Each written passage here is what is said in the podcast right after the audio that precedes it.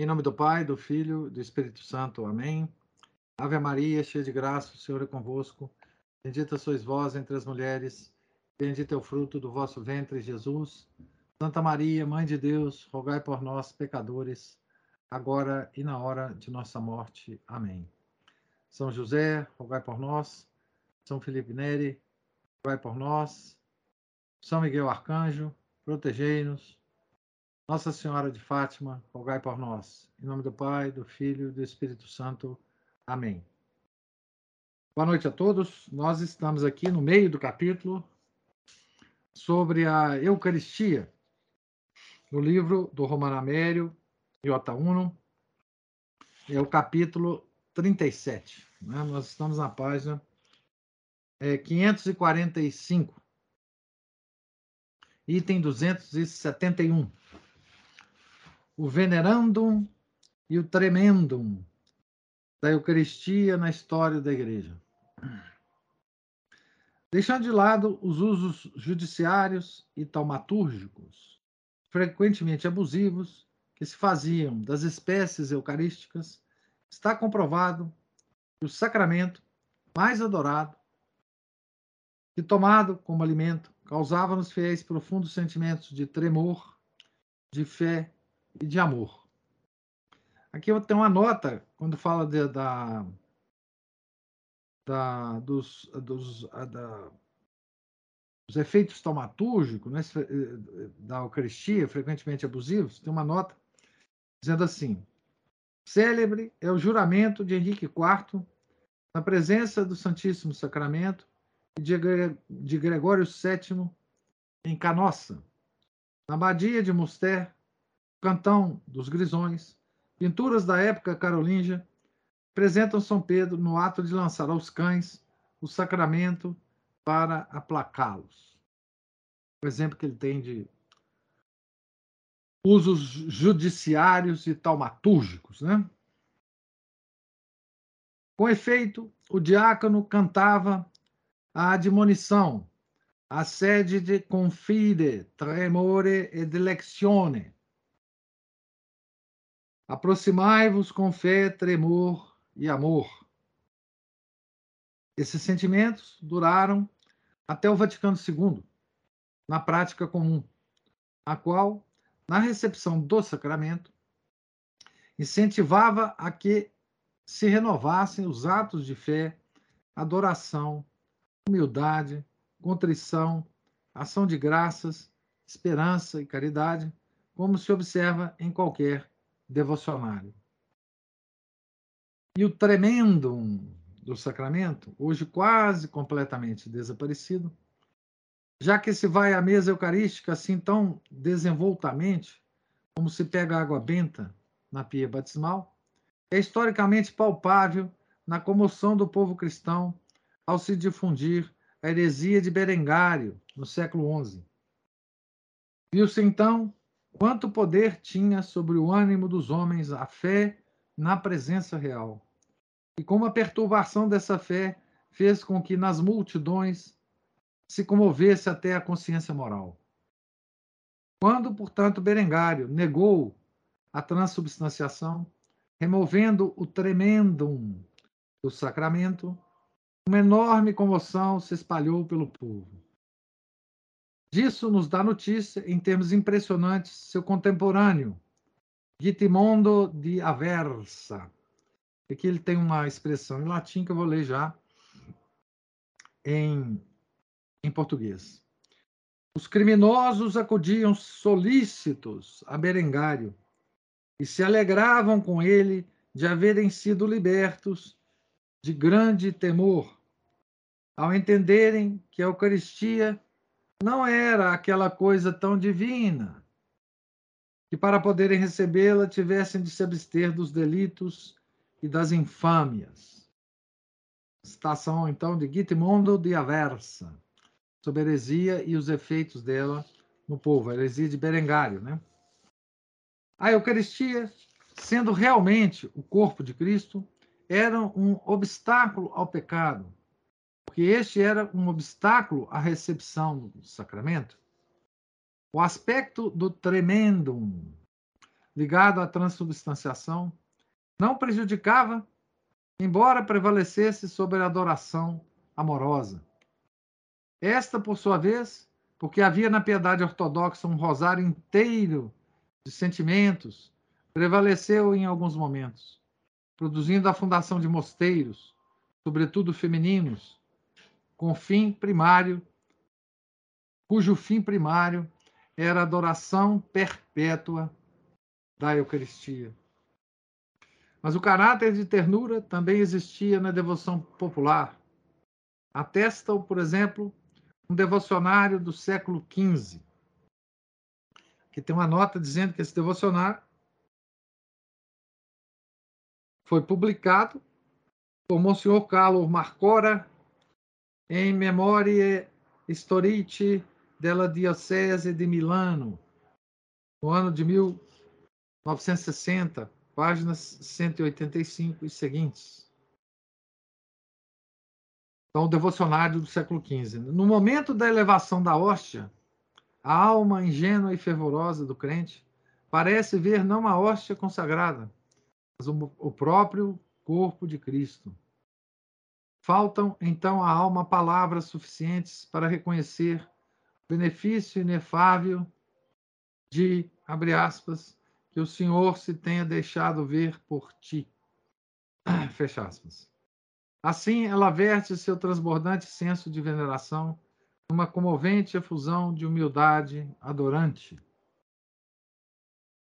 O desaparecimento da piedade eucarística foi confessado por Paulo VI na encíclica Mysterium Fidei e na instrução Memoriale Domini, de 20 de maio de 1969, onde o Papa reconhece explicitamente que isso derivou da diminuição da fé, porque ali onde houve, abre aspas, uma compreensão mais profunda da verdade do mistério eucarístico, de seu poder e de sua presença de Cristo nele, sobreveio o maior sentimento de referência para com esse sacramento, fecha aspas. Item 272, sacerdócio e sinaxe eucarístico. Bom, o Romano Amélio, nesse item, ele não falou nada mais, nada menos do que toda a nossa fé gira em torno da presença real nosso Senhor Jesus Cristo na hóstia consagrada. Se não é assim, não há fé. Né? Não é assim, não há religião. Simplesmente é, dessa forma. Né? Sacerdócio e sinaxe eucarístico. A centralidade da Eucaristia no mistério católico faz com que a sua degradação repercuta na degradação de todos os sacramentos. Eles são preparação e dela participam. A degradação é, sobretudo, mais evidente no sacramento da ordem sacra, porque este põe no homem a capacidade ontológica de operar a transubstanciação. E aqui, como em todos os outros pontos da religião, ou melhor, como em todos os outros pontos do conjunto orgânico da realidade, as coisas e os fenômenos estão concatenados entre si com vínculos. Tentar rompê-los é nelefata dar de coso, ou seja, resistir aos fatos, ao destino. Isso é uma citação do inferno de Dante, né? Tá certo? Então, muito importante aqui, né? Dizer assim. E aqui, como em todos os outros pontos da religião, ou melhor, como em todos os outros pontos do conjunto orgânico da realidade, as coisas e os fenômenos estão concatenados entre si com vínculos. Tá? Então, se rompe um vínculo, rompe a cadeia. Tá? Já esclarecemos, ver tópicos 80 e 82, a crítica com que os inovadores investem contra o sacerdócio católico, tentando igualar o sacerdócio comum dos fiéis, onde, pelo caráter batinal, batismal, desculpe, são consagrados ao culto divino, e o sacerdócio sacramental, onde alguns indivíduos, mediante a impressão de um caráter reforçado, são valorados ontologicamente e habilitados a transubstanciar pão eucarístico. Eles ganham poder que os outros não têm.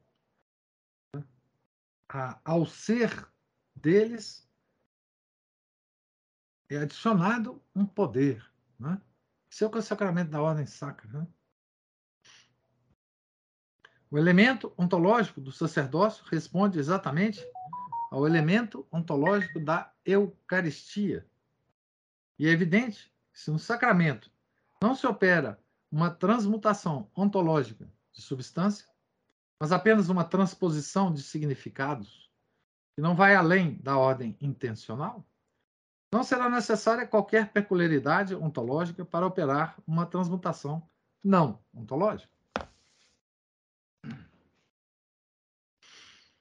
Então, se a, a consagração não opera nada na realidade do ser, transmutação ontológica de substância, quem faz isso, ou melhor, se, opera, se se opera apenas uma transposição de significados, né? depois da consagração, essa hóstia significa outra coisa que ela significou antes, né? que é a ordem intencional. Né? Quem faz isso não precisa ter nenhuma nenhuma transformação ontológica do seu ser pelo sacramento da ordem. Né? Se a presença eucarística é a presença espiritual de Cristo na comunidade reunida para fazer memória da ceia, atos especificamente sacerdotais são supérfluos. E a sinapse do povo fiel realiza a presença eucarística de Cristo. É isso que o Concílio Vaticano II prega. Os seminários ensinam essa, essa doutrina, né? É, quer dizer, quem faz a transubstanciação, transubstanciação é, na ordem intencional é o povo reunido é, em torno do sacerdote, né? Porque ali é apenas uma, um símbolo.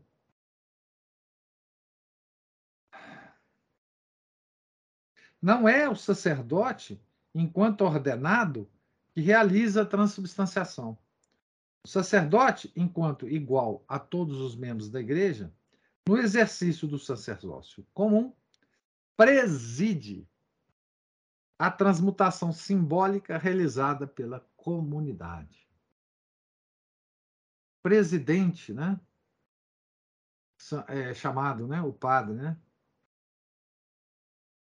Tá certo? Preside, organiza né? essa transmutação simbólica. Que é isso que é a, Eucaristia hoje, né? Nada mais que isso. É, no, na melhor das hipóteses, ela é isso, né? Na melhor das hipóteses, ela é exatamente isso. A redução da Eucaristia à sinaxe anaminética é consequência do artigo 7 da Institutio Generales Missales Romani, promulgada Paulo VI em 3 de abril de 1969. Veja bem, o, o Papa Paulo VI ele publica, publica essa, essa Institutio Generalis Missales Romano, em 3 de abril de 69. E ele reclama da, do desaparecimento da piedade eucarística num documento, numa encíclica, Mysterium Fidei, de 20 de maio de 1969. Então ele nota a diminuição da fé. E ele diz, né? Porque ali onde houve Abre aspas para o Papa. Já li isso, mas vou ler. Reler. Onde, porque ali onde houve, abre aspas, uma compreensão mais profunda da verdade do ministério, do mistério eucarístico, de seu poder e da presença de Cristo nele, sobreveio um maior sentimento de reverência para com esse sacramento. Maio, um mês depois. Então, vamos ver o item 7 do Instituto Generalis Missalis Romani. Abre aspas. Isso foi escrito pelo Papa. Né? O mesmo. Abre aspas. A ceia do Senhor, ou missa, é a sagrada sinaxe, ou assembleia do povo de Deus congregado sobre a presidência do sacerdote para celebrar o memorial do Senhor. Fecha aspas. Essa é a definição do Papa sobre a Eucaristia. A definição apoia-se em Mateus 18, 20. Abre aspas. Onde estiverem dois ou três reunidos em meu nome, aí estou, aí estou eu no meio deles. Fecha aspas. Segundo declarações do cardeal Charles Journet, Paulo VI teria confessado ter assinado a Institutio, e sem dúvida tem conteúdo dogmático, sem ler a definição do artigo 7.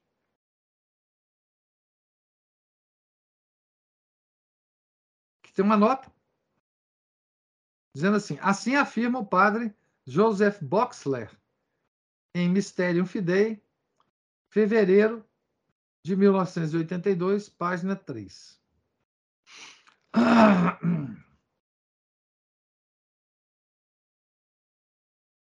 Está parecendo a desculpa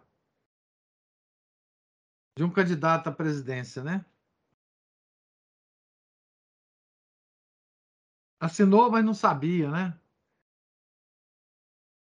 Roubaram, mas não sabia. Eu não acredito nisso de jeito nenhum, mas vou continuar a ler. Como se sabe, e é necessário, a maior parte dos documentos papais são redigidos por colaboradores seus e depois revisados, ou às vezes também aprovados em confiança pelo Papa. Que tem uma nota dizendo assim: sobre a relação entre os papas e seus colaboradores redação, na redação de documentos, ver sobre Leão XIII Nelon Vian, Il Leone nello Scrittorio. Reggio Emília, 1980, páginas 169 seguintes. Aquele papa fazia que se lhe confeccionassem, confeccionassem até as poesias latinas, que depois retocava. A coisa não chega a ser incrível, ainda que as circunstâncias e a natureza do documento a façam ser um ápax na história da igreja. Ápax tem uma nota aqui dizendo transliteração do grego ápax, significando evento único. Aqui é a nota do tradutor. Conhecimento pessoal do ato que se subscreve é um dever maior ou menor segundo a natureza do documento, que aqui era um anexo de uma Constituição Apostólica.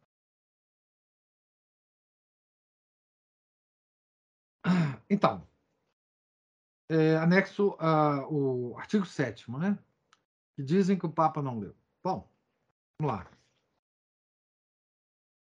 Os múltiplos motivos de censura e ortodoxia duvidosa daquela definição, evidentes diante de uma análise, de uma análise intrínseca, foram confirmados a posteriori, posteriori pela retratação feita alguns meses depois de sua promulgação e por sua substituição por uma fórmula dogmaticamente correta. Uma retratação assim quase imediata não tem precedentes nos pronunciamentos dogmáticos da Igreja. E se existem não poucos casos de recuos e abjurações em relação a erros práticos e políticos, como os de Pascal II e de Pio VII, não há exemplos de retratação tão rápida, seja por ter sido concedente à matéria dogmática, seja por ter vindo eliminar tão prontamente a primeira sentença. Aqui tem duas notas desse texto todo que eu li, eu vou ler agora. Então, os motivos, os múltiplos motivos de censura e a ortodoxia duvidosa, nesse momento tem uma nota.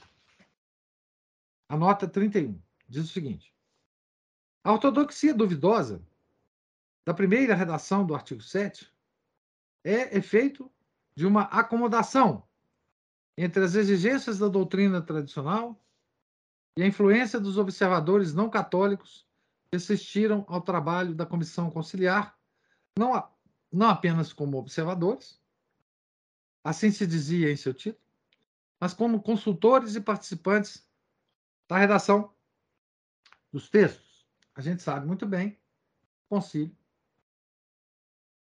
tá? muito bem e, e lamentavelmente, né? o concílio houve, então, é,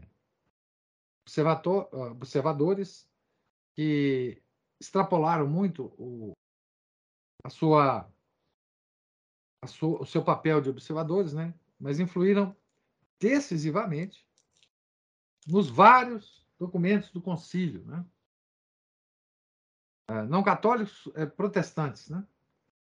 E, enfim, nós já comentamos sobre a, a questão de Nossa Senhora no concílio, enfim.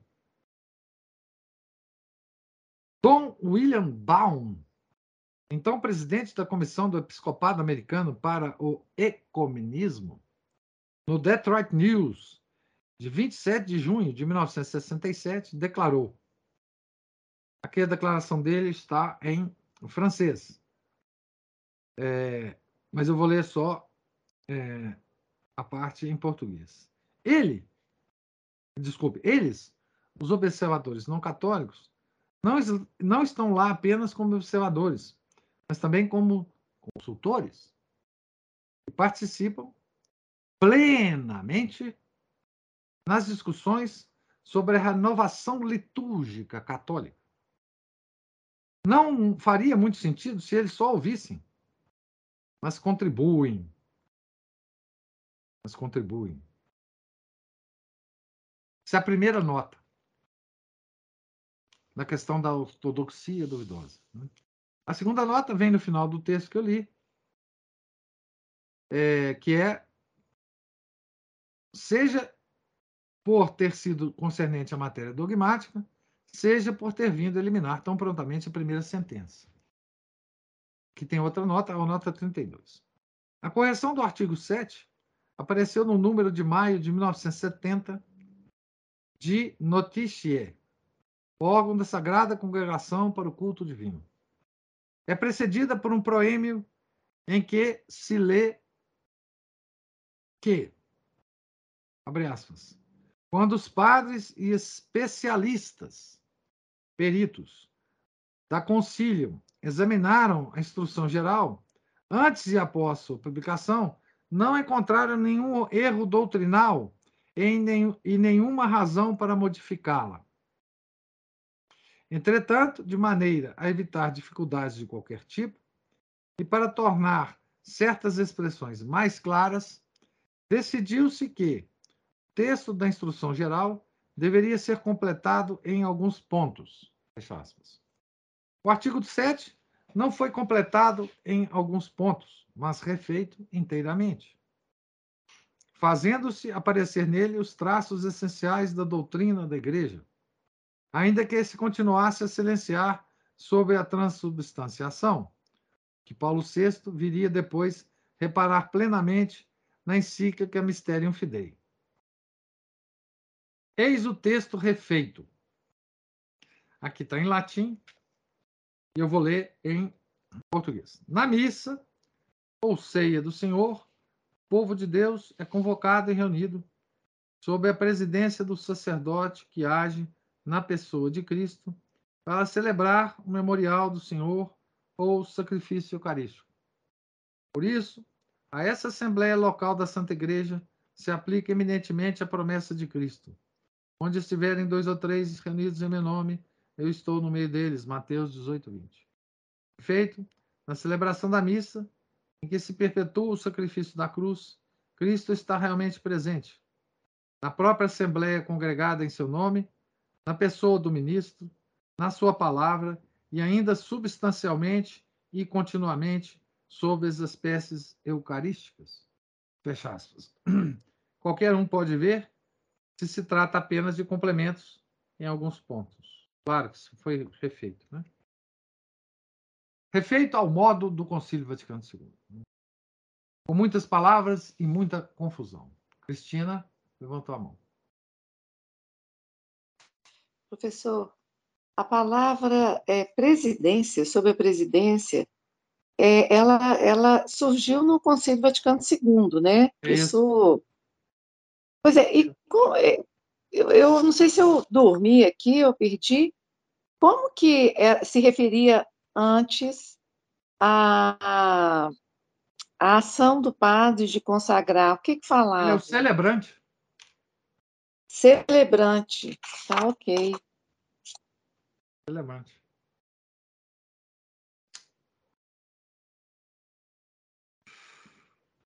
Presidente dá a ideia de que ele só preside alguma coisa que vai acontecer, né? Ele não. Especialmente, se tiver ele ou algum outro celebrante, ou algum outro presidente, é, é, vai acontecer a mesma coisa.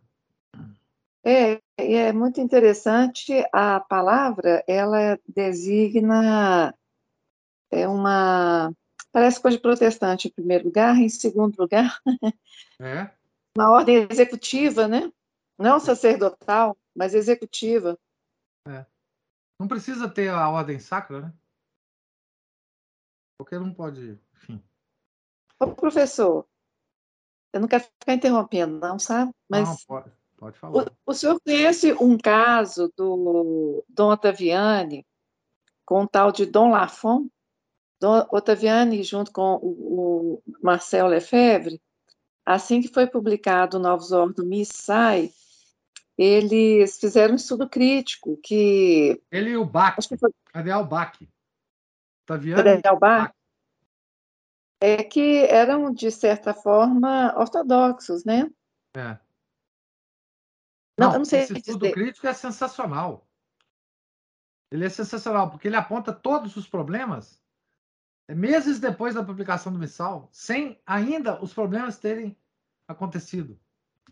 Sem ainda que os problemas tivessem acontecido. E o Dom Marcelo Lefebvre participou também, né? Desse Não. estudo crítico. Não, Não? não. Não, foi só os Pois é. dois, os dois, os dois cardeais é que publicaram uma admoestação ao Papa, um- uma solicitação ao Papa, uma, enfim, alguma coisa nesse estilo. É, É, Agora, o senhor, o senhor conhece a controvérsia que aconteceu? Não é controvérsia, não. A confusão que aconteceu que o, o- esse tal de Dom Lafon é, teve a intervenção do Ottaviani e esse Dom Lafon depois publicou uma carta do Ottaviani a ele, Dom Lafon, um, um, digamos, um, um padre obscuro, obscuro assim, ninguém sabia quem que ele era, nem nada, e falando que o, o cardeal dizendo que ele não, não autorizou a publicação desse estudo crítico, que foi publicado antes de chegar ao Papa, apesar de que tem a data em que a carta foi enviada para o Vaticano, com estudo crítico, aprovação do Dom é, Ottaviani. Então, assim, o que prevaleceu foi o que o, Dom Lafon disse que o, o, o, o Ottaviani disse. Você sabe dessa controvérsia? Não, nunca ouvi falar. Não, eu vou... Ah, Não. depois eu vou publicar lá em algum lugar. A gente não tem página desse curso, não, né? Não. Mas publica. publica lá no clube de leitura, que nós. Lá é o lugar das Tá bom. confusões. Lá é o lugar das confusões mesmo. Tá bom. Bom, É porque, quero- no final, por causa desse Dom Lafon, eles falam que o cardeal Ottaviano aceitou a missa de Paulo VI. Mas é uma confusão danada. Dizem que estava cego, né? É isso, é isso. Sei. Não, mas Eu vou lá colocar lá. ler com, com atenção. Tá. O documento é extraordinário. O documento é extraordinário. Ah, tá aí no site da Fraternidade São Pio X no Brasil, o site brasileiro da Fraternidade. tem esse documento lá. Artigo 273, análise do artigo 7. Análise da definição revela de imediato a mudança doutrinal. Até o Vaticano II, todas as escolas teológicas e todos os catecismos definiam a missa como o verdadeiro e próprio sacrifício com o qual, pelo ministério do sacerdote, Cristo oferece o seu corpo, o seu sangue ao Pai em remissão de nossos pecados. Aqui ele cita um catecismo na nota. Na Institutio, ao contrário, a missa deixa de ser ato sacrificial realizado pelo sacerdote em persona Christi e passa a ser identificado com a Assembleia.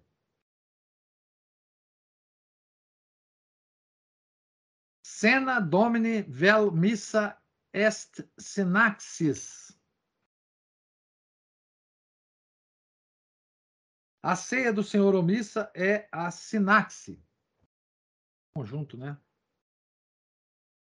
Não darei relevância à novidade do termo sinaxis, frequentemente entre os protestantes, mas completamente ignorado pelo povo católico. Mencionarei, entretanto, a incongruência lógica que emerge do predicado. A missa, que é uma sucessão de ações sagradas, não pode se identificar com uma assembleia, convocada ou a convocar, que é uma entidade moral. Tampouco se reduz a fazer memória do Senhor, que a memória é um fato de ordem intencional. É verdade que Cristo ordenou hoc facit imea commemorationem. Fazer isso em memória de mim. Mas o recordar é posterior ao fazer. Hoc facit imea comemoração.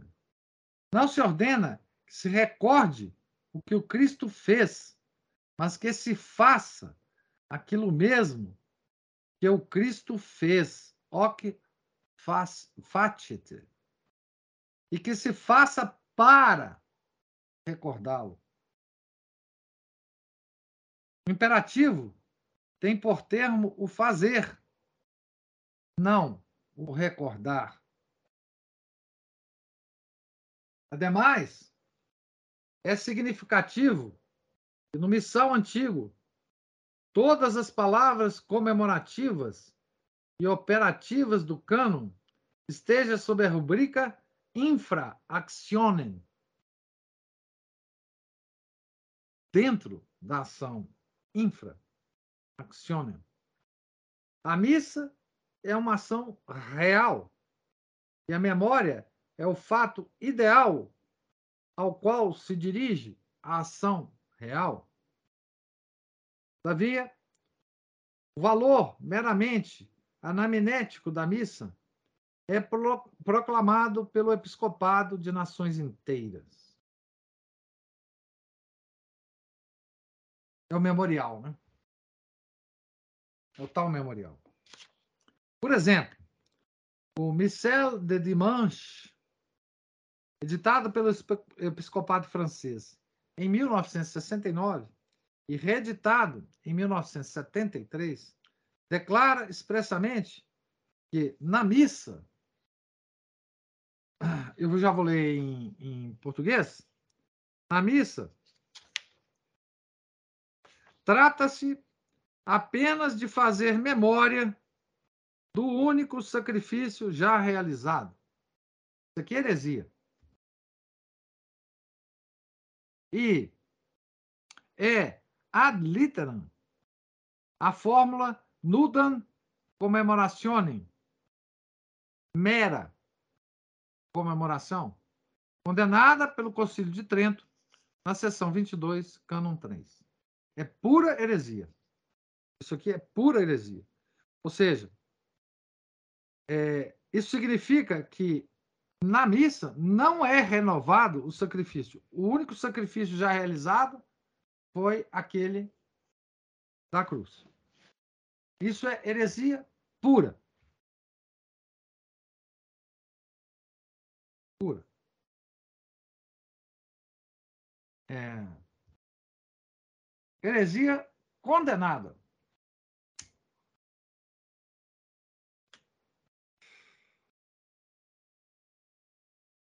A concepção inovadora de que se ressente o artigo 7 na Institúcio supõe, no fundo, uma subjetivação do sacramento, já que, silenciando sobre a transubstanciação, silencia sua base extra-subjetiva.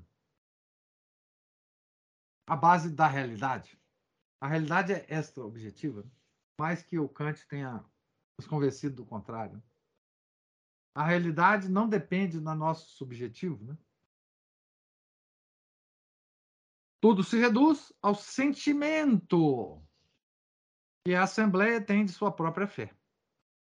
A renovação do sacrifício, que na doutrina tradicional se realiza em sentido verdadeiro e próprio, converte-se aqui em renovação metafórica e meramente rememorativa dele. Tal subjetivismo eucarístico tem, porém, caráter social.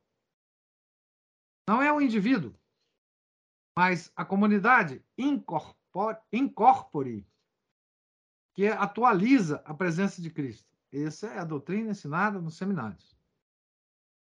É supérfluo observar que Mateus 18, 20, aludido no artigo 7, refere-se à presença moral de Cristo na igreja, não à presença real no sacramento. Então, aqui, É, são sutilezas que só a doutrina católica tem. E que os nossos inimigos internos usam para nos desviar. Para nos desviar.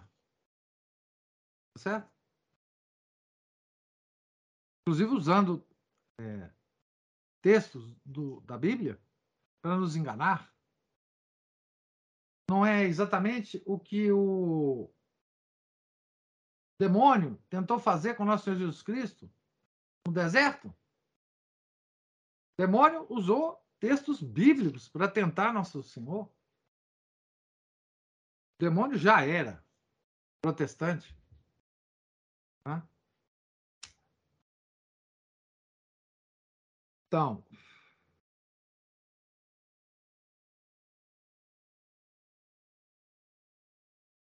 ah, Então, veja bem o que, que o Papa Paulo VI fez, né? Ele fez essa nova redação, que é uma baboseira, corrige alguma coisa, mas é uma baboseira, não fala da transubstanciação, tá certo? E publica uma encíclica, Mysterium Fidei,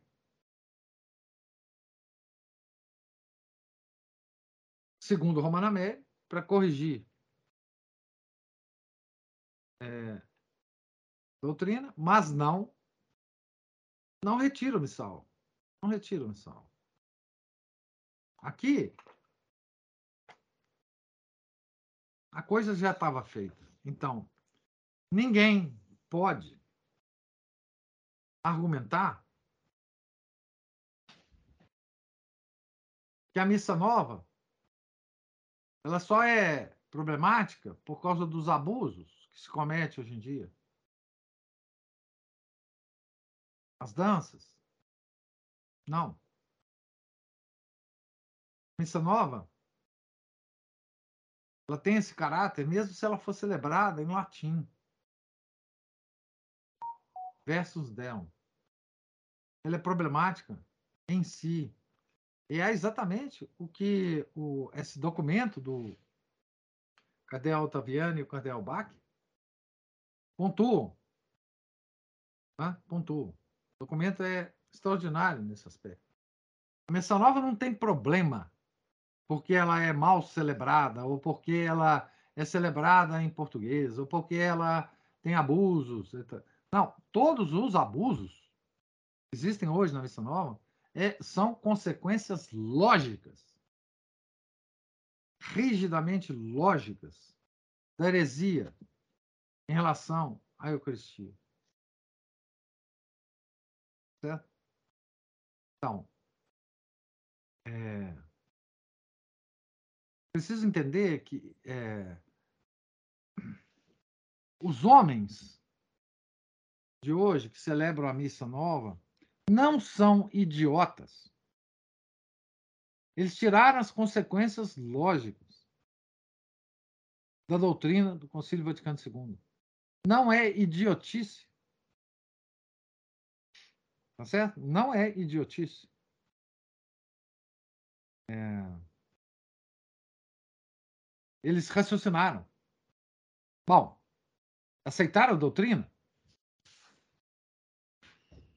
E a partir da, da aceitação da doutrina, tiraram as consequências lógicas.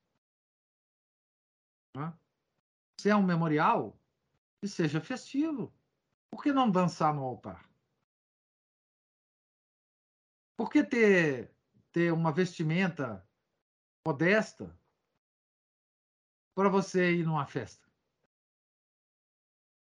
Por que respeitar? Por que fazer silêncio? Ah, nada disso tem sentido numa festa? Por que respeitar? Por que não receber a hóstia consagrada na mão? Por que não? Não tem lógica. Quem aceita isso, essa doutrina, é, tira as consequências lógicas. Não, é? não há porquê ter reverência a um, uma coisa simbólica. Ter referência assim muito grande é uma coisa simbólica. Né? Um símbolo. Tá bom. Eu fui à missa. Eu lembrei da crucificação do Nosso Senhor há dois mil e poucos anos atrás. Eu lembrei. Eu até participei da cerimônia. Eu peguei a hóstia e comi. Ninguém é idiota, não. Tá todo mundo tirando as consequências lógicas. Que eles quiseram. Que eles quiseram. Que eles desejaram. Que os padres ah, fizeram a missa nova, a missa nova é a missa do concílio, embora não tenha parecido antes do encerramento do concílio. Mas é a missa querida pelos padres do concílio. É a missa que está em sintonia com o concílio. Tanto é que Paulo VI é, afirmava afirmou várias vezes, que não ia liberar a missa antiga, porque isso significaria a destruição do Concílio Vaticano II. O Papa Paulo VI sabia que aquela missa era o suporte doutrinário para o Concílio Vaticano II.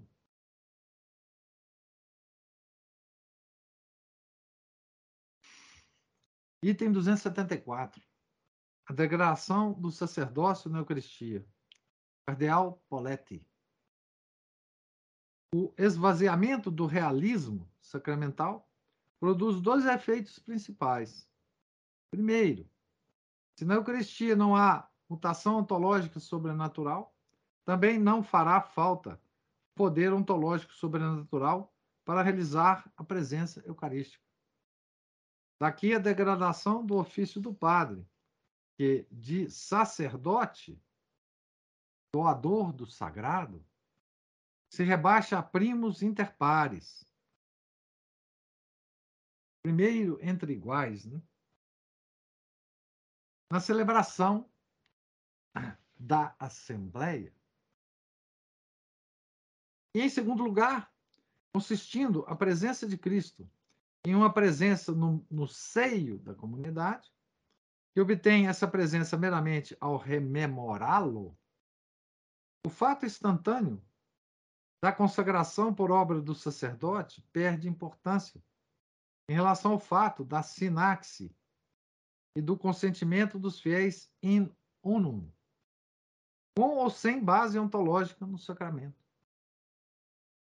Não daremos destaque às celebrações anômalas, arbitrárias e sacrílegas, nas quais os leigos presumem consagrar a Eucaristia. São abundantes, principalmente na Holanda, havendo testemunhos, inclusive fotográficos, de leigos consagrando. Né? Não lhes daremos destaque, porque nenhum bispo, parece, jamais as aprovou, ainda que nenhum as tenha reprovado solenemente, e também porque sua enormidade, tanto no sentido etimológico quanto no usual, é irrefragável. Mas não podíamos deixar de mencionar que em muitas dioceses, sobretudo na região germânica, o povo se associa durante a celebração aos atos consecratórios do padre, proferindo com ele as fórmulas e igualando, como disse, o sacerdócio laico ao sacerdócio ministerial.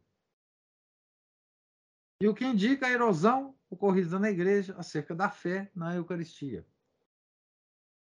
É não tanto a relativa frequência desses atos, quanto a conivência e o silêncio dos bispos.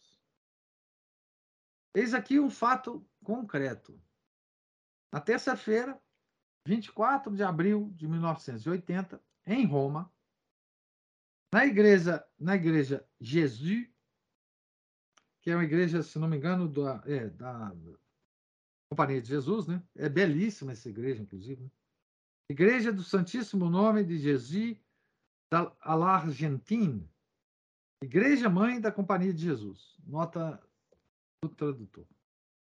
Então, na igreja de Jesus, entre as romanas, a mais central e frequentada e onde se realizam solenidades de homenagem das autoridades civis da URB à igreja, assistir, então aqui é o próprio Romano Amério, a uma missa durante a qual todo o povo com, consagrou com o sacerdote, proferindo em alta voz palavras da dupla transubstanciação. Por incentivo do cardeal Franjo Sepper, prefeito da Congregação para a Doutrina da Fé, a quem narrei o ocorrido, escrevi imediatamente ao cardeal Hugo Poletti, vigário de Roma, denunciando o fato como aqui tem uma expressão é, em latim, ele escreveu provavelmente em latim, né? Abolição do sacerdócio degradação do, do sacramento, irrisão das rúbricas litúrgicas, confusão e mistura entre o sagrado e o profano, de tal monstruosa deformação tenha lugar, que tal monstruosa é, deformação tenha lugar em Roma, que foi a capital do mundo católico, exemplo dos sagrados ritos, espelho do reto crer e do reto fazer.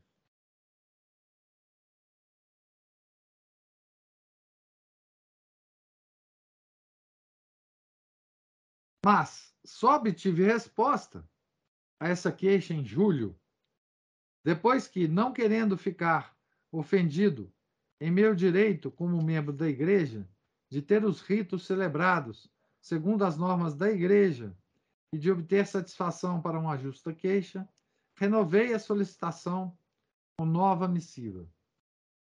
O cardeal me notificava então não haver respondido minha primeira carta por considerá-la, abre aspas, uma simples indicação de um episódio ocasional e não uma denúncia de um fato a respeito do qual devesse dar explicações, fecha aspas.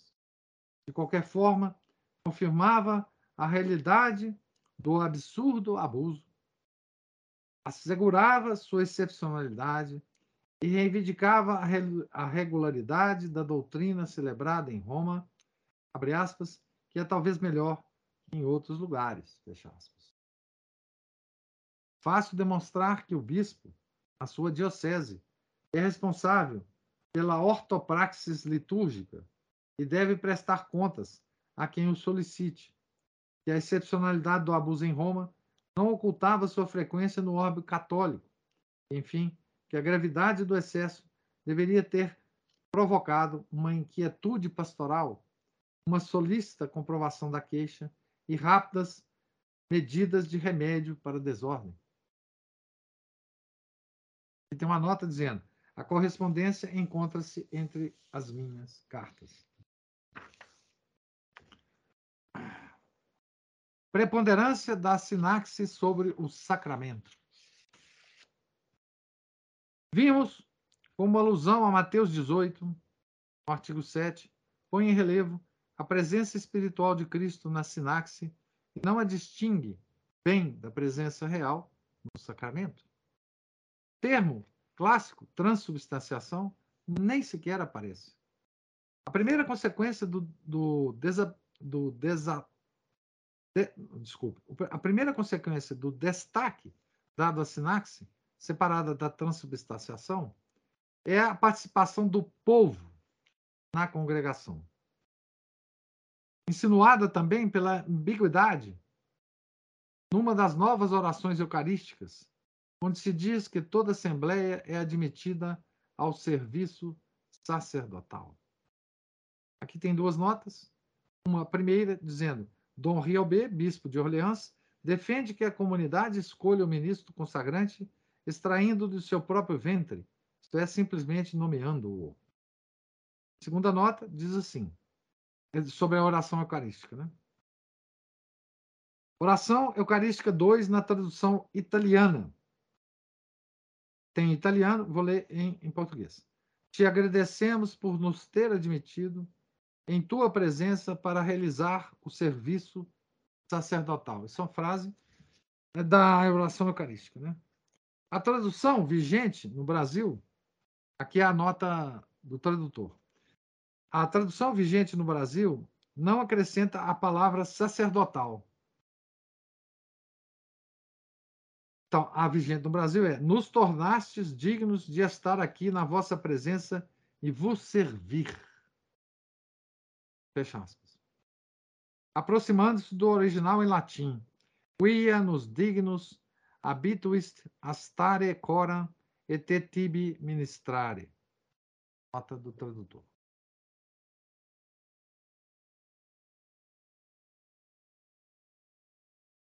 Ah.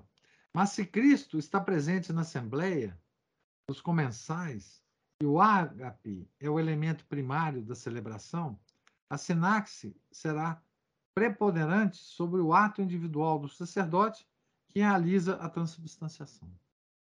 Por isso, deve-se concluir que, na impossibilidade de haver no próprio local um padre consagrante, não se deverá procurar por outros, trazendo-os de outros lugares, com transferências desconfortáveis, habituais nos séculos passados para gerações mais religiosas e reflexivas, mas conviver, convirá identificar o culto dominical como uma simples reunião do povo de Deus.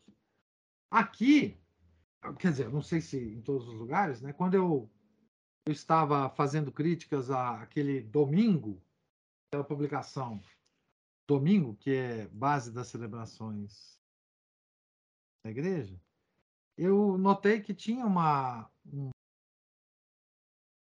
uma publicação de um domingo para uma celebração sem padre. Era de cor azul, inclusive.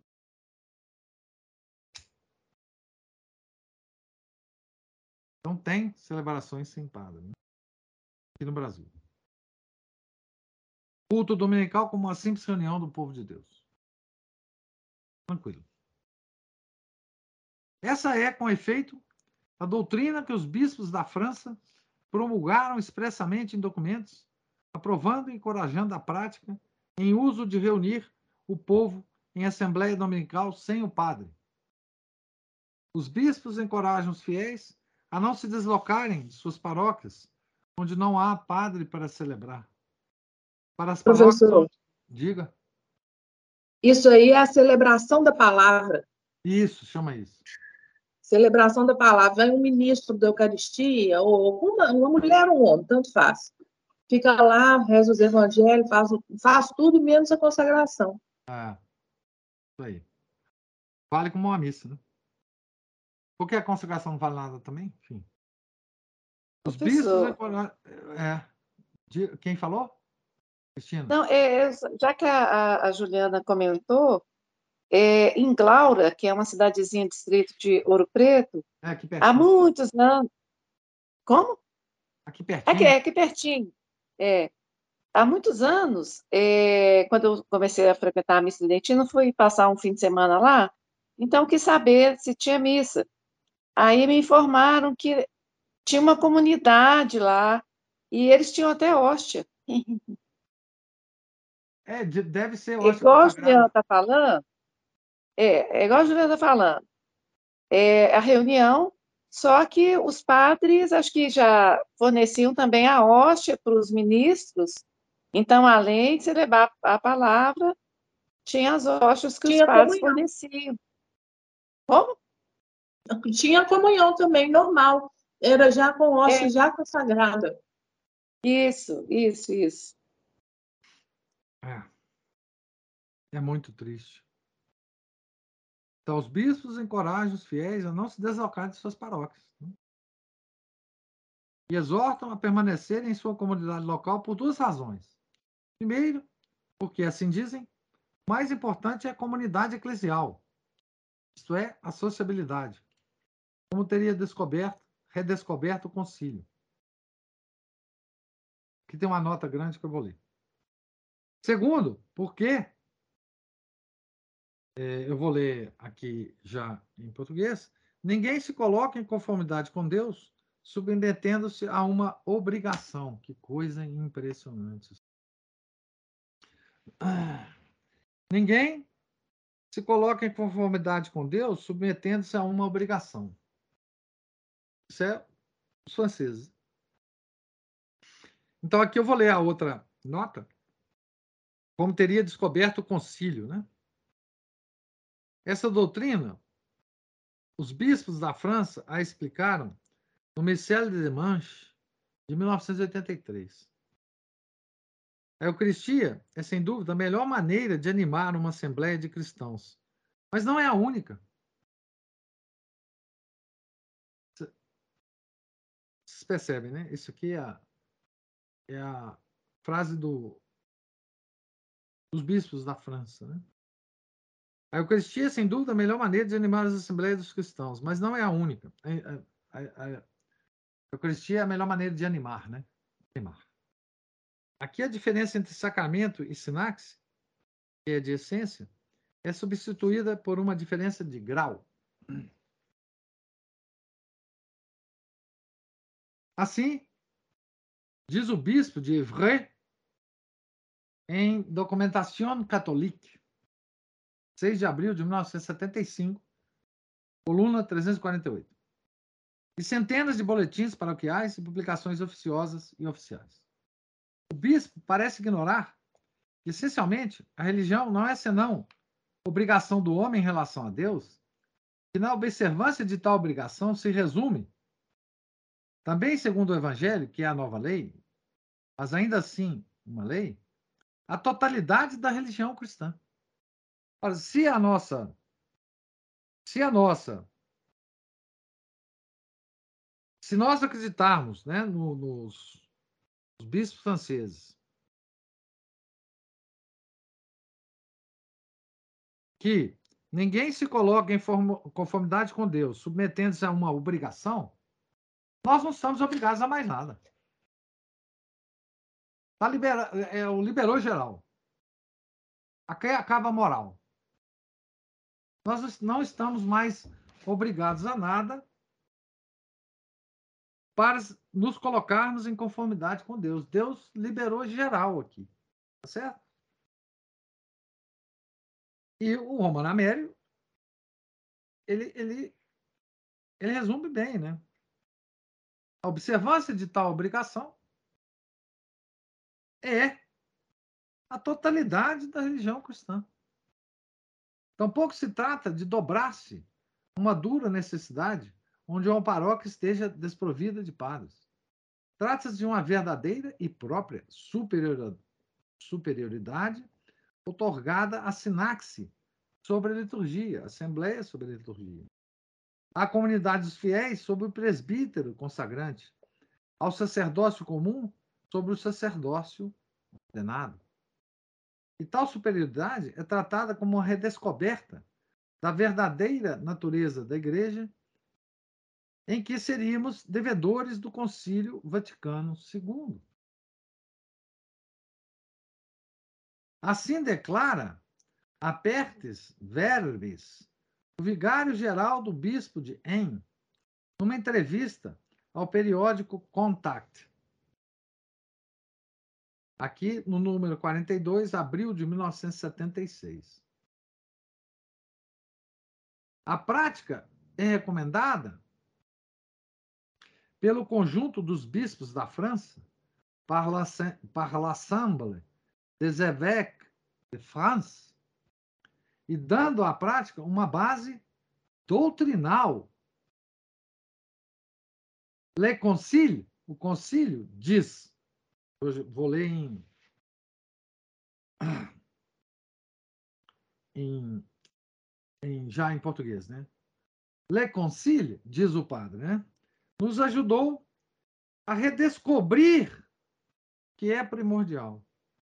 Isto é, o povo dos batizados nessa perspectiva, o importante é que o povo de Deus se reúna. O povo de Deus se reúna.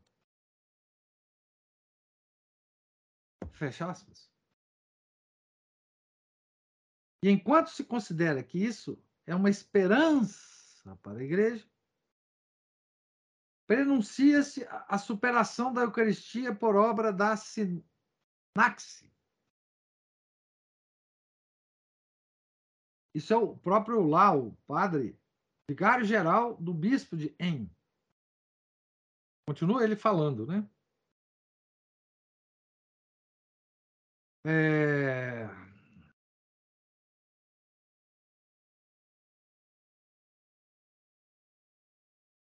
Os cristãos assumirem a responsabilidade por suas assembleias leva a ir além da missa dominical. Fecha aspas. Assim, a missa é o ápice do sagrado, o mistério em todo do qual gira a igreja, a obra sagrada para cujo cumprimento são ordenados os presbíteros, entra numa perspectiva de evolução e de superação. Nós vamos superar a missa. superação da missa. Descobre-se o fim último e derradeiro da mutação catastrófica de que falamos no tópico 37. Desprezo da missa, com a consequente abolição ou decadência do preceito dominical. Aqui tem uma nota dizendo assim: a coisa já era escutada no concílio, nas congregações 111 e 110, 109 e 110, pela boca de Dom La Raivoire, bispo indiano, e do patriarca Maximus IV, segundo os quais, abre aspas, é difícil achar razoável o preceito dominical sob pena de pecado. Ninguém crê e os incrédulos zombam dele. Estava lá no, no burburinho do concílio, gente, dentro do concílio.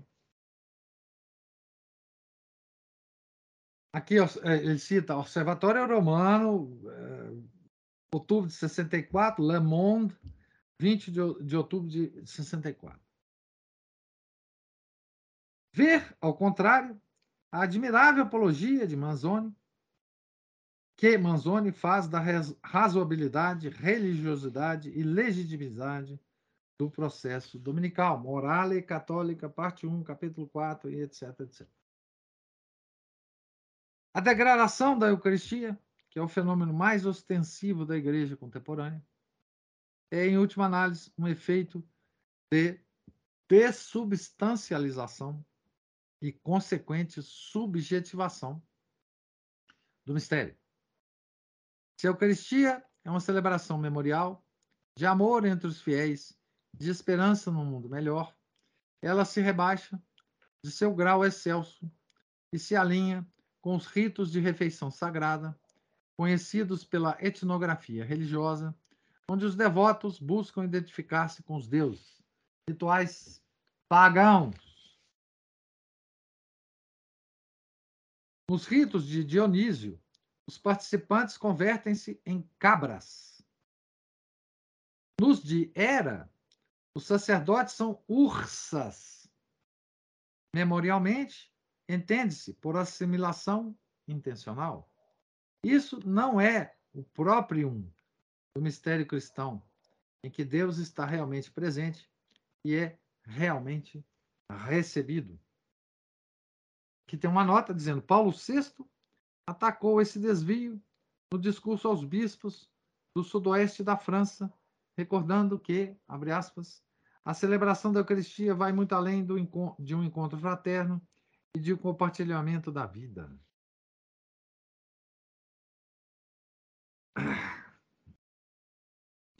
O que não, não significa absolutamente nada, né? Manamério é muito, muito diplomático. Né? Paulo VI falar isso e ver o que estava acontecendo com a igreja e não fazer nada, era preferível ele não ter falado, né? Certo? Era preferível ele não ter falado.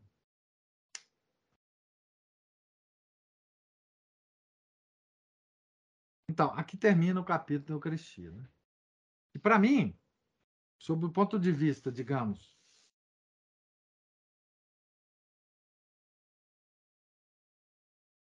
da importância na crise da igreja, esse é o capítulo mais importante que nós lemos.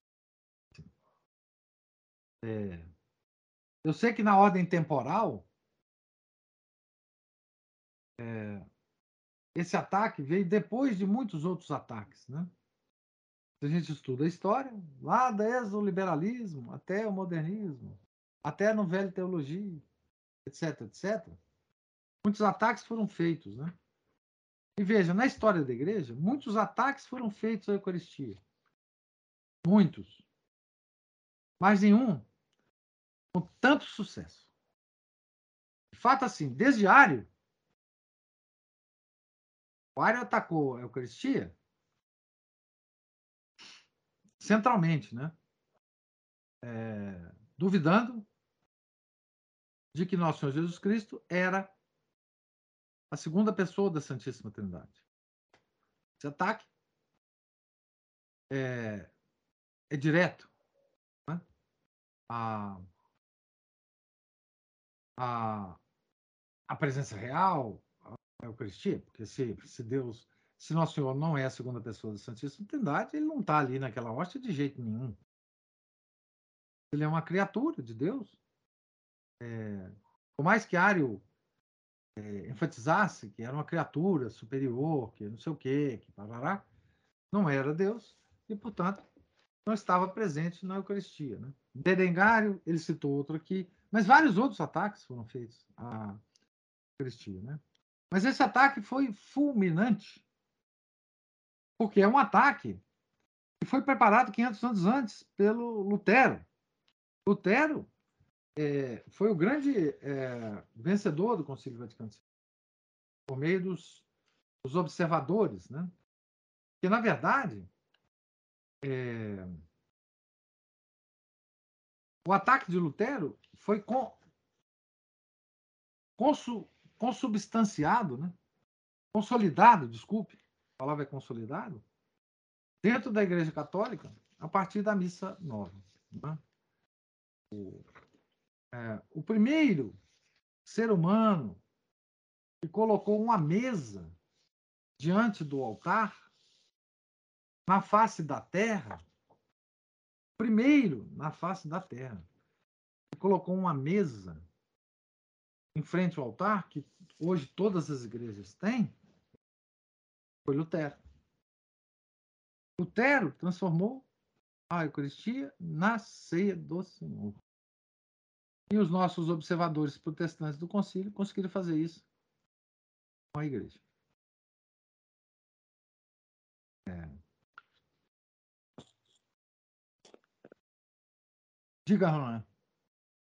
É, professor, eu, eu escutando o senhor falando aí sobre essas questões aí, estava até tendo um cachorro quente aqui, quase que, eu engasguei, porque vocês não fizeram relembrar uma parte, digamos, que eu estava é, distante da, da verdade da minha vida, que eu já fui estudo aí, já fui ministro da comunhão, ministro da palavra, já cheguei a ser até ministro de Ezequias. Existe, existe isso na minha antiga é, É, comunidade. Ministro Ezequias é aquele que vai no cemitério fazer Isso, fazer orações. Isso, eu, eu passei por tudo isso. Eu- era um, um momento assim que eu também não, não sabia das coisas, né? Não tinha conhecimento. E é exatamente dessa forma o que o senhor disse aí. É muito triste. É, hoje eu, eu, eu vejo que é, é muito triste o que aconteceu. E por incrível que pareça, é, indiretamente assim, eu fui praticamente expulso da minha antiga comunidade é, em 2018 por causa do, do período eleitoral também, né? Porque essa turma toda é petista, né? Mas isso foi uma Aí- graça de Deus. É exatamente. Uma- É, é quando eu, eu comecei a frequentar lá no nosso lado do uma senhora até me disse, falou assim, não, o senhor não foi expulso, o senhor foi salvo. Aham. Ela falou isso comigo. Mas é, é muito triste o, que que acontece. Eu já, já, já, já, tudo que o senhor disse aí, eu já passei por tudo, né? É, essa questão de celebração da palavra, esse livro, esse, esse livro, não, esse folheto aí, o, o, o domingo, que é uma, uma perdição total. E é, é, é complicado. Você me fez relembrar uma, uma parte, assim, é, digamos assim, bem Negra. sombria. É, sombria mesmo. É. Mas que bom, né? Que bom que É. você superou isso tudo. É. Deus seja louvado, né? Del graças. Amém. Graças à Virgem Maria. É. É. Eu. É muito duro ler isso, né? Comentar sobre isso. Eu. Assim. Para mim, que não passei por isso, é, porque eu estava fora da igreja, não estava nem dentro da igreja. É, eu saí da igreja na minha adolescência e voltei já com, na missa tridentina. Eu já não passava pela minha cabeça mais é, ir na missa nova, né? Enfim, é, pelas mãos do professor Orlando, né? E mas eu comentei muito, escrevi até um livro sobre o, domingo, aquele folheto. É, eu cheguei a comprar esse folheto, porque eu não ia mais na Missa Nova, né? Eu ia lá na Paulus, lá na, na Galeria do Ouvidor, na Galeria. Galeria do Ouvidor, não, na Maleta, é, lá, ali na editora Paulus, para comprar esses folhetos, né? Porque eles são editados pelo ano, pelo ano todo, né? Para comentar, né? Enfim, é... mas é tão triste, é, é tão um ataque tão direto ao nosso Senhor Jesus Cristo, é, que assim nós temos obrigação, né? Como quem vê, né? De fazermos reparação, né? Permanente, né? Reparação. né? É. Colocar nas nossas intenções do texto, né? Colocar nas nossas intenções das missas, né? Reparação sobre esse ataque universal né? à, à presença real. Esse ataque, quer dizer, quantas almas se perderão causa disso, né? Quantas almas desperdiçarão o sangue de nosso Senhor Jesus Cristo para salvá-las? elas não vão se beneficiar disso. Nosso Redentor. Quanto isso, deve entristecer é, o Sacratíssimo Coração de Jesus e o Imaculado Coração de Maria. Ah, que é isso hoje é universal na igreja. Universal.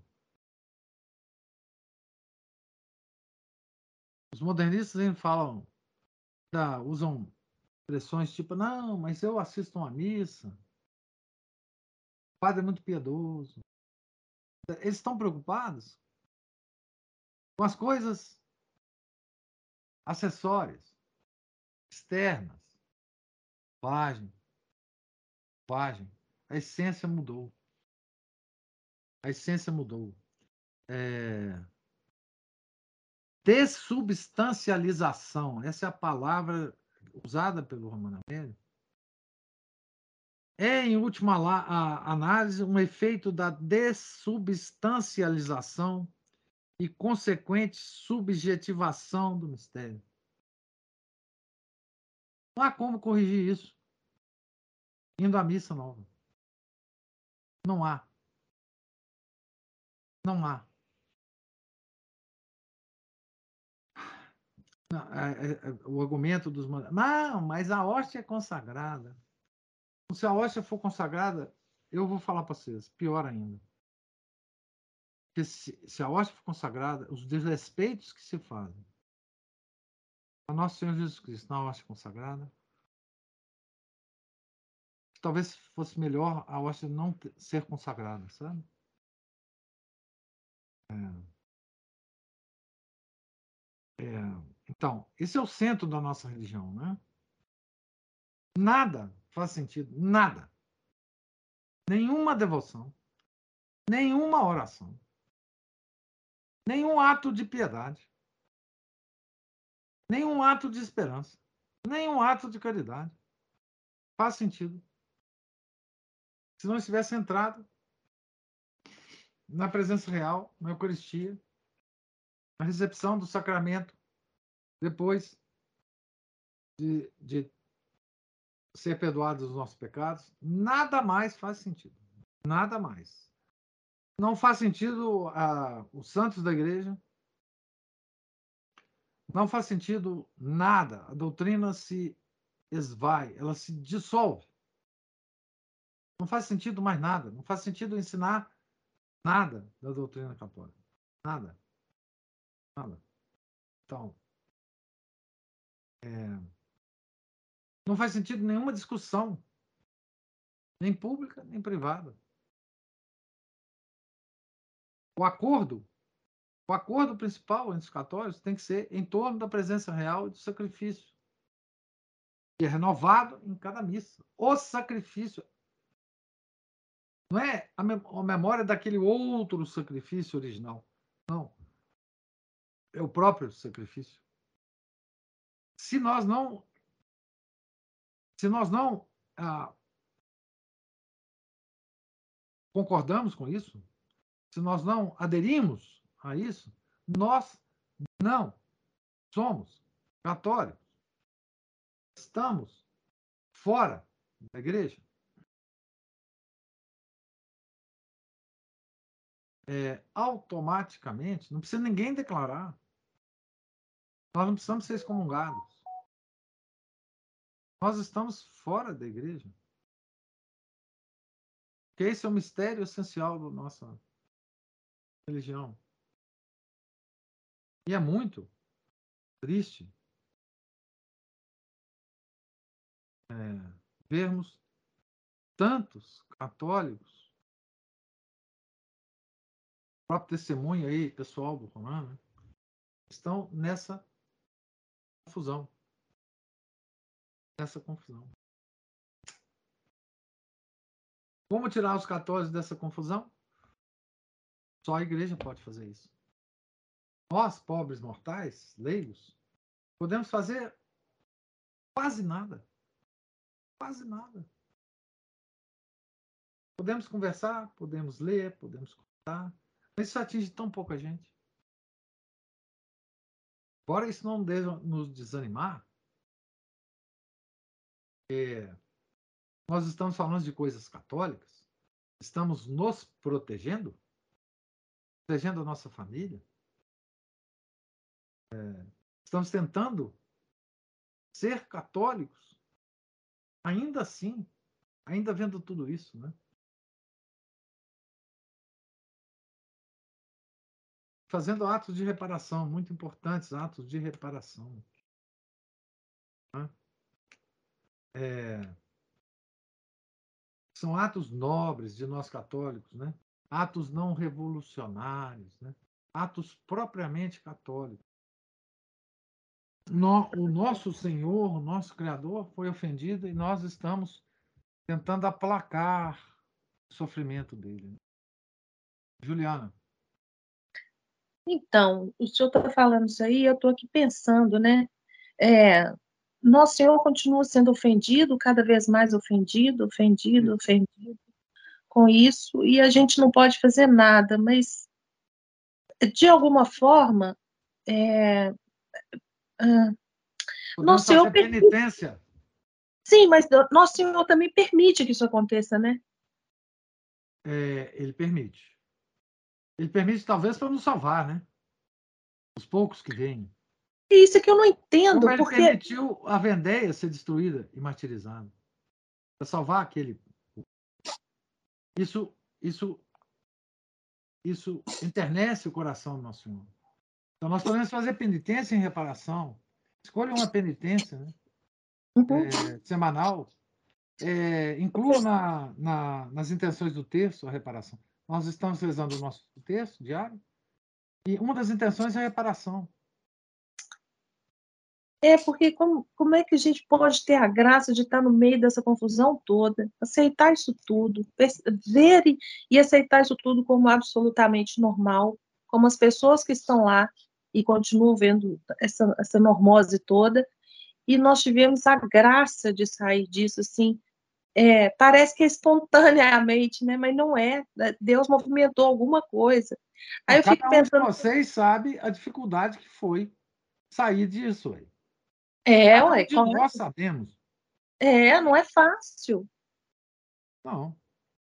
Eu, eu conheci lá em Santa Maria, no, quando eu estive lá no Priorado, uma família que ela nunca, nunca pôs os pés numa missa nova, ela não sabe o que é uma missa nova, porque desde a família dela, Maria do Carmo, é um casal que tem lá uma gracinha, eles foram criados a vida inteira, desde a existência deles na, na tradição. É, existem umas poucas famílias no mundo assim. É... E são pessoas assim, eles devem regular a idade aí com Samuel e Yara, por exemplo. Sim. Eles têm as, as crianças deles lá, são mais ou menos do, da, da idade do, do Samuel e da Yara. E os pais deles também vêm da tradição e eles foram criados nela graça sobrenatural, né? É. é. Ah, mas nós tivemos muita graça também. Temos. É, é só o fato de conseguirmos sair disso, né? Desse transe, né? como Ronan, é. como eu, todos de nós, é uma graça, assim, magnífica. Mas a, a, a, a, gente tem um ímpeto natural o senhor está falando, não adianta fazermos nada, não adianta discutir. Nada, discussão nada do ponto de vista sim, porque quem vai resolver isso é o clero. Sim. Porque assim, nós leigos, nós temos que rezar, reparar, uhum. esperar, fazer obras de caridade, né? fazer as nossas devoções, todas com a intenção de reparar. É. é, mas não dá para sair puxando ninguém pela camisa e falar, olha aqui, escuta aqui. É porque o ímpeto que a gente tem é esse, mas aqui, escuta aqui. Isso aí não está valendo de nada, sai fora. É, mas não nos desesperemos, porque os atos de reparação são muito bem recebidos por Nosso Senhor. Sim. Nossa Senhora. Muito bem recebidos. Tem uma, um poder muito grande. Porque nós estamos agindo, gente, quando a gente faz isso, nós estamos agindo na causa primeira. Nós não estamos agindo nas causas segundas. Nós estamos agindo nas causas primeiras.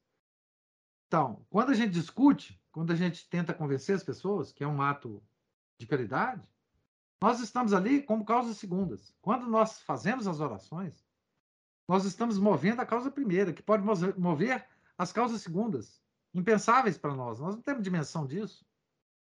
Então, essa essa oração, Sagrado Coração de Jesus, Imaculado Coração de Maria, em reparação, ele é, ela é potentíssima. Não, não, não, não desprezemos esse aspecto da nossa oração. Não pensemos que nós estamos fazendo pouco. Cristina levantou a mão.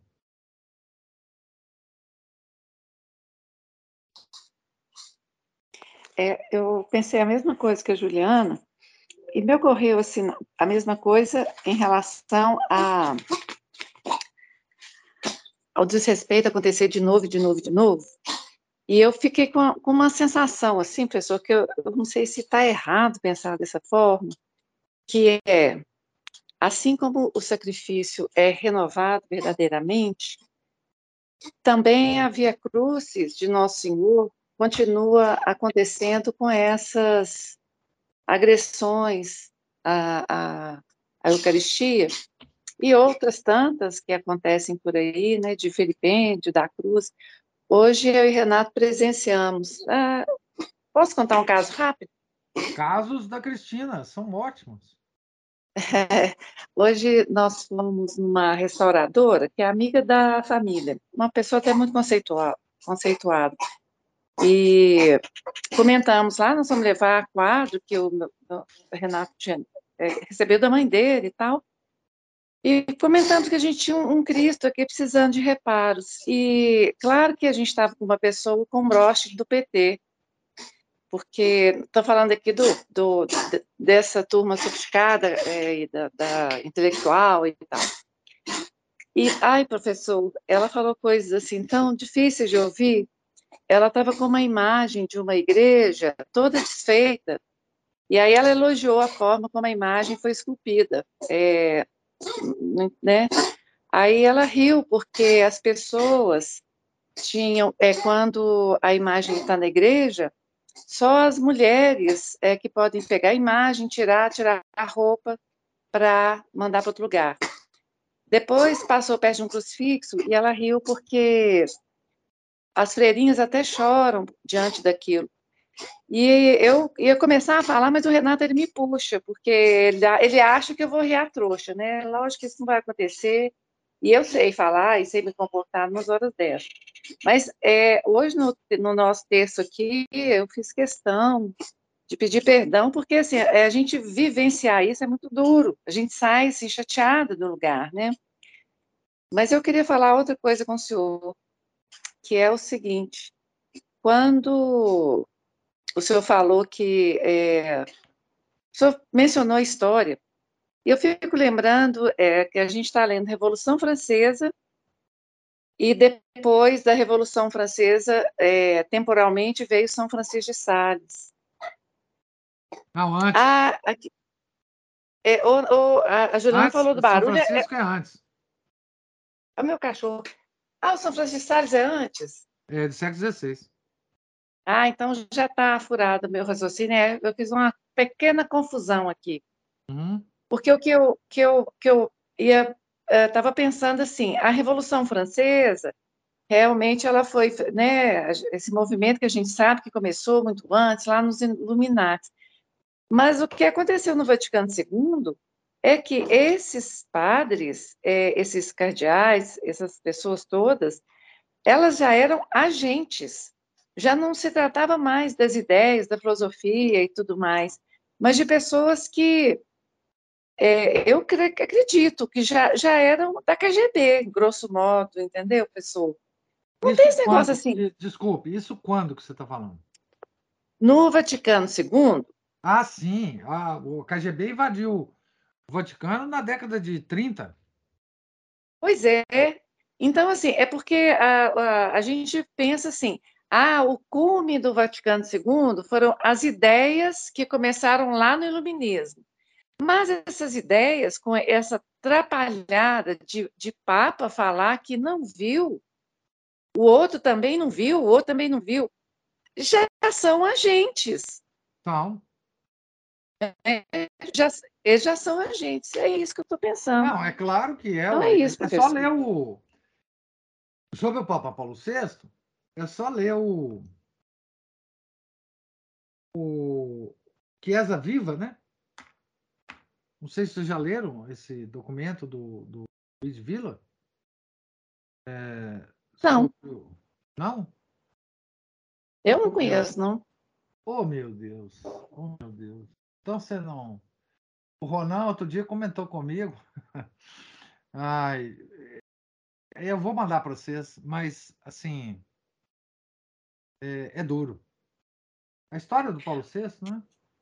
O contato dele com os comunistas, enfim.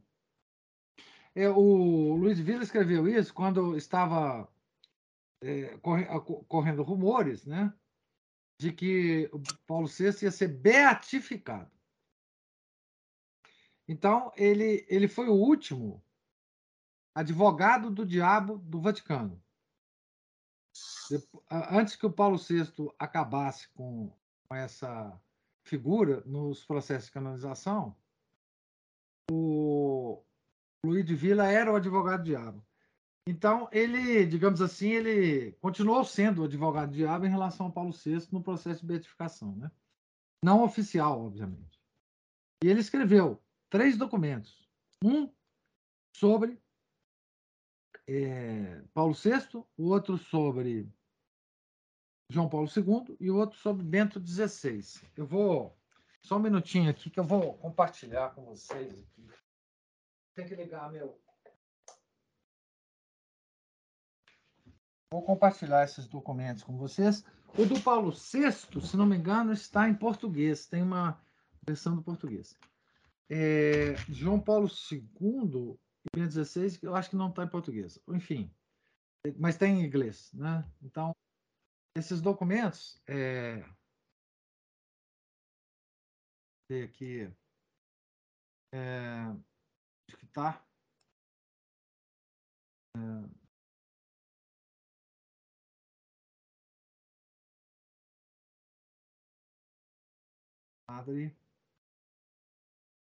de Vila. Engraçado, eu não sei como é que eu consigo compartilhar isso no, no Skype. Vou, eu vou preferir compartilhar com vocês lá no clube de leitura. Todos vocês estão lá. Vou compartilhar os três documentos lá para vocês. É, o tanto do Paulo VI, eu já encontrei eles aqui. É, Paulo VI, é, João Paulo II e Bento XVI. Ah, bom, eu não tenho culpa disso, tá? Se vocês ficarem horrorizados, não me culpem. É horroroso, o, Cristina. Assim, o, Paulo VI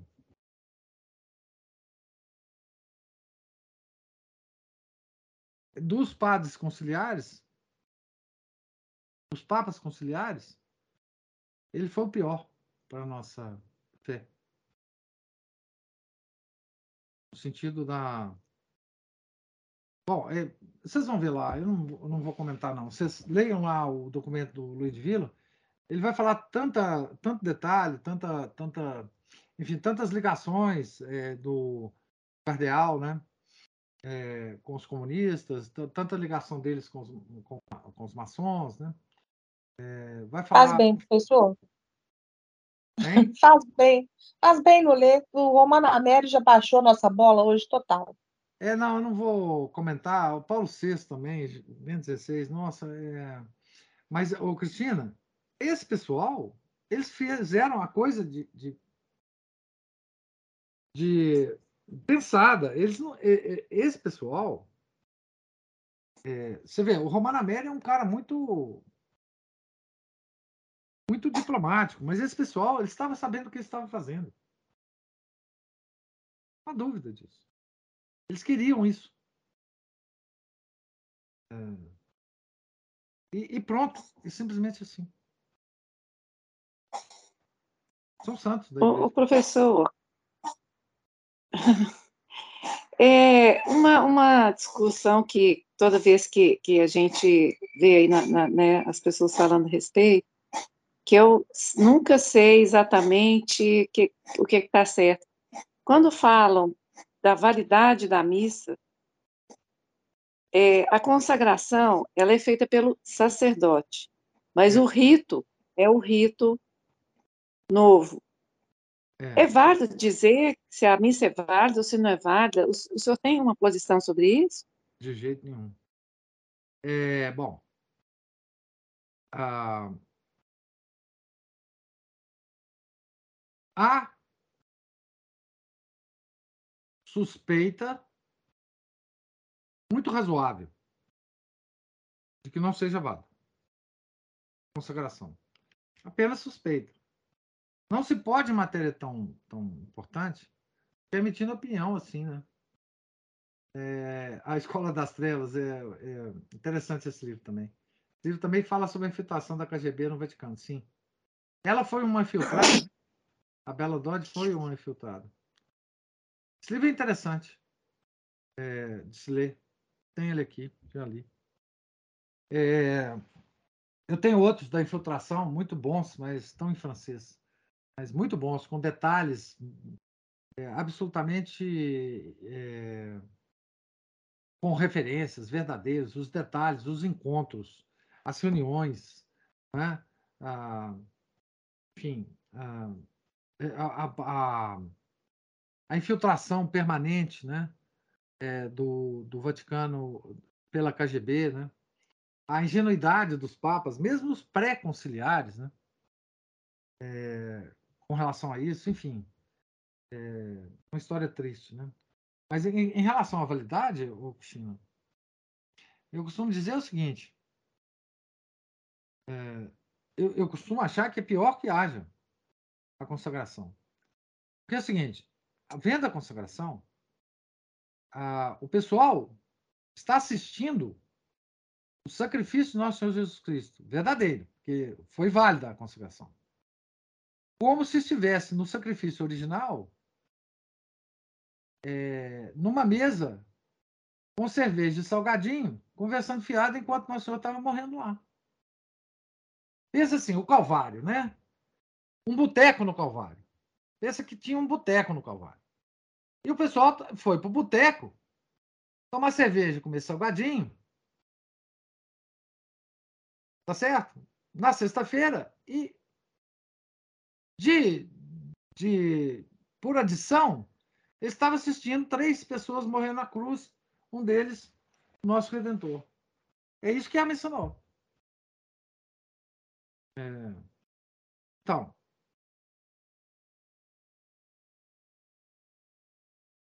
é... há suspeita porque para haver a consagração não basta apenas as palavras, né, mas basta, tem que ser a intenção do, pa, do padre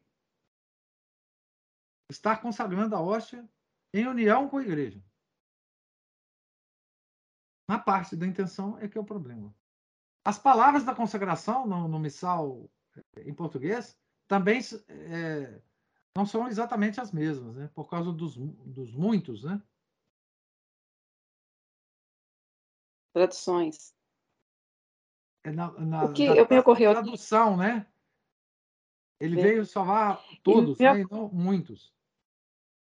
É. é trocado. E o que me ocorre? Que se é um padre que não acredita, acredita que ele preside e que ele não é o sacerdote, porque a palavra sacerdote ela tem um peso muito se grande. Ele não acredita né? nisso, não é consagrada a hóstia. Não é. Pois é. Ele não acredita na, na função dele ali, não é? Então, se ele não acredita, não é consagrado. Então, há suspeitas? Ah, né? Nós conhecemos os padres de hoje, né? Há suspeitas. Ah, Giovana. Ah, Giovana, tentei entrar desde o início e agora o áudio não funciona. Terei de assistir a gravação. Bravo, Giovana.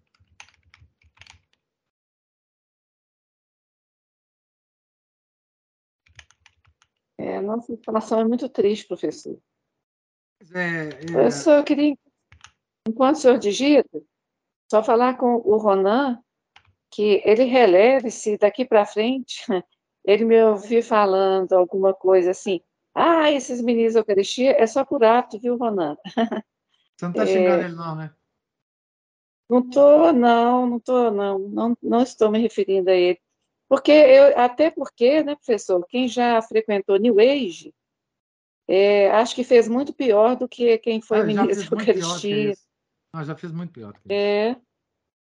A gente já, já teve que pagar umas boas penitências por causa dessa, dessa modernidade aí. É. Ah, não. É... E, e, Deus vê as nossas intenções também, né, Cristina? É, ué. A intenção do é, isso... era a melhor possível. Né? Ele estava é. com a intenção de se unir a uma religião é, de Nosso Senhor Jesus Cristo. É. Todos esses, né? Oh. Que são bem intencionados, todos esses, inclusive os que estão ainda lá. Ô, professor, você sabe que eu fico, assim, às vezes eu fico pensando como eu ansiava pela igreja, igreja mais do que pedagoga, mas mestra, como eu ansiava, assim, por essa ortodoxia, por aquele silêncio, como isso era tão bonito, sabe, assim, em todas as igrejas, o, o eco da catedral, é, e, e, assim, eu falo com o senhor que sem entender nada, ao longo da minha, da minha vida, eu falo, é, infância e adolescente, parei de frequentar, mas eu lembro, assim, de, de estar na igreja do Carmo e ansiando, assim, ah, hoje, hoje, hoje, ah, tá voltando, no, tá voltando ao que era, mas não sabia o que que era, sabe? Como, como puderam tirar isso da gente? Que coisa, que coisa, viu? Roubaram, roubaram isso da gente. E, e, e, assim, me dá uma antipatia de ouvir essas palavras modernas aqui, até o Romanamera, ele repete. É, eu falo que é o violão, né? É o violão da igreja. E grupo de jovens. Eu pastorais, presenciei. Pastorais. Pastorais eu, eu presenciei muito o meu sogro e minha sogra preparando é, encontro de casais. Ah, encontro de casais e, com Cristo. É, e o que, que eles faziam? Ficavam fazendo, colorindo papelzinho para mensagem. E, é, sabe assim, eu sempre olhei aquilo e falava assim, gente, mas aí você acha que você é soberba, né? Que você não tem aquela humildade que a igreja moderna fala que você tem que ter, né? Eu ficava assim, que falta de sentido, dois adultos passarem o fim de semana colorindo papelzinho para as pessoas lerem, essa, é... escrevendo com letra gótica no papel. Mas que, você deve lembrar coisa é essa? Você deve lembrar de uma coisa anterior aos encontros de casais, que eram os cursilhos. Ah, pois é. Esse foi anterior. Eu, é, os cursilhos da Os cursilhos. É, eu só sei que aquilo ali foi fonte de separação, né? Porque os casais entravam lá para arrumar o casamento, isso aí é tudo separado. É. Tudo, tudo, tudo divorciado, desquitado. Na época Tinha uma musiquinha, né? Tinha uma musiquinha do concílio. Como é que era a musiquinha do concílio? Eu tinha um disco. Lá em casa tinha um disquinho da musiquinha do concílio. De colores, não é assim? Era Decolores. Essa, essa Decolores. É. Alguém deve lembrar disso. Não é possível que só eu lembre disso, gente. É, eu não, eu, eu consigo... do, dos cursilhos. Os. Eu tenho uma tia que participou. Agora, a única coisa que eu vejo é assim, que essa minha tia hoje é protestante, sabe? E da minha tia mais querida de todas, e, e, protestante, protestante dessas que vai em célula, né? nem, nem igreja vai, vai em célula. Ah, tem célula? Eu não mas tem, é célula, porque, o não. povo, é porque o povo pula de, de seita em seita, né? Hum, Chega num ponto que não tem mais lugar para ir na região que mora. Aí forma uma célula. Ei! Eu estou procurando Decolores aqui, a música. Não é possível. Decolores. Decolores. Não é possível. Decolores de Juventude, movimento, movimento de cursilhos da cristandade. Ô, Cristina, Oi. quando a senhora falou aí sobre o início da, da comunhão, não sei o que aconteceu aqui, meu celular reiniciou, eu não entendi. Não, eu falei, Ronan, quando, se você por acaso me ouvir falar de maneira assim, é, desastrada, vamos dizer, porque de vez em quando eu falo, ah, ministro Eucaristia, para você relevar, eu Não, não estou me referindo a você. não, Eu, mas eu- eu completei dizendo que quem já frequentou New Age estava em situação muito pior do que a sua. Não, mas hoje eu sou. É, Você estava no lugar certo com autoridades te, te, te ensinando errado. A gente estava, eu, por exemplo, estava lá frequentando a Ponte para a Liberdade, essas coisas, é, Silva Mind Control, coisas muito mais gra- graves, assim, sabe? mas Eu fui ministra da palavra. fui. Eu fui, Fui- para- eu fui, Ah, você eu fui de de sociedade secreta. ideia. Eu fui ser ministro. Ministra da palavra, catequista. Ah, minha família também sempre foi mu- muito envolvida com a Eu missa nova. encontrei a música, eu encontrei a música aqui. Já Eu vou vi. passar para vocês. Auxílios. É, não, é, gente, é, nossa, ah, eu acho que todo mundo que participou desse, desse- desses movimentos todos, né, e, e- e muitos que participam ainda, são muito bem intencionados, eles estão querendo ser católicos. Claro. Eles só não têm pastores. Quer dizer, eles têm pastores que os desviam, que os jogam aos lobos. Né? É. E eu acho que Nosso Senhor sabe disso. Ele vai salvar muita gente. Desses. Que esses estão lá é, é, com boa intenção e procurando Nosso Senhor Jesus Cristo. Que é o que ele, que é o que ele no- nos exige. Sim. Muitos de nós vamos para o inferno, os tais tradicionalistas. E muitos daqueles vão se salvar. É bom que a gente também pense nisso, né? É, mais triste que seja a situação, o senhor está vendo tudo. Vendo tudo. Hã?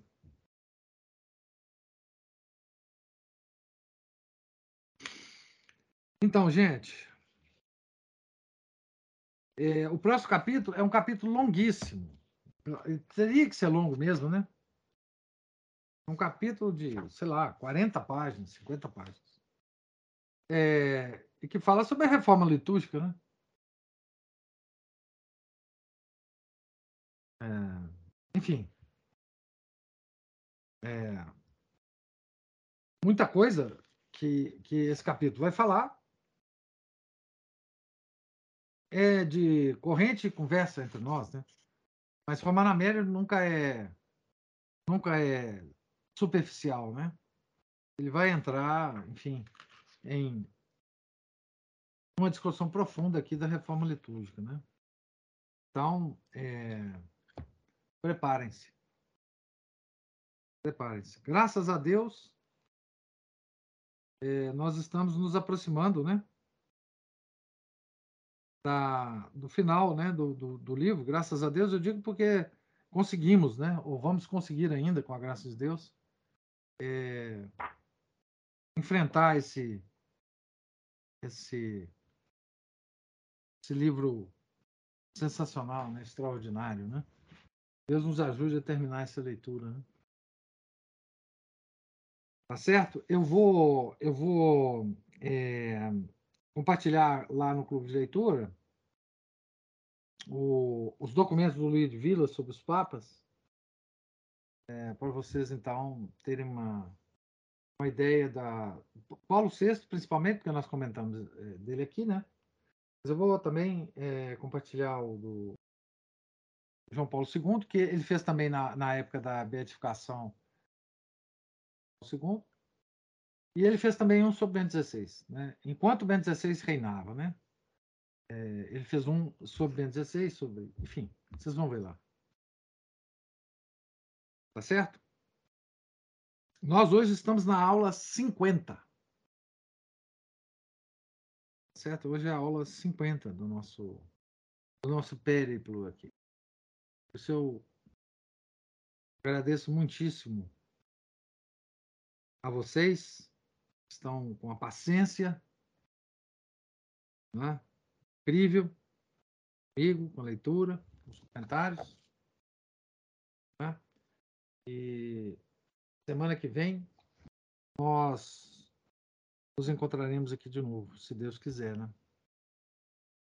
Certo? Fiquem todos com Deus. Tenham uma santa noite. Em nome do Pai, do Filho, do Espírito Santo. Amém. Ave Maria, cheia de graça, o Senhor é convosco. Bendita sois vós entre as mulheres. Bendito é o fruto do vosso ventre, Jesus. Santa Maria, Mãe de Deus, Pai por nós, pecadores, agora e na hora de nossa morte. São José, rogai por nós. São Felipe Neri, rogai por nós. São Miguel Arcanjo, protegei-nos. Nossa Senhora de Fátima, rogai por nós. Em nome do Pai, do Filho, do Espírito Santo.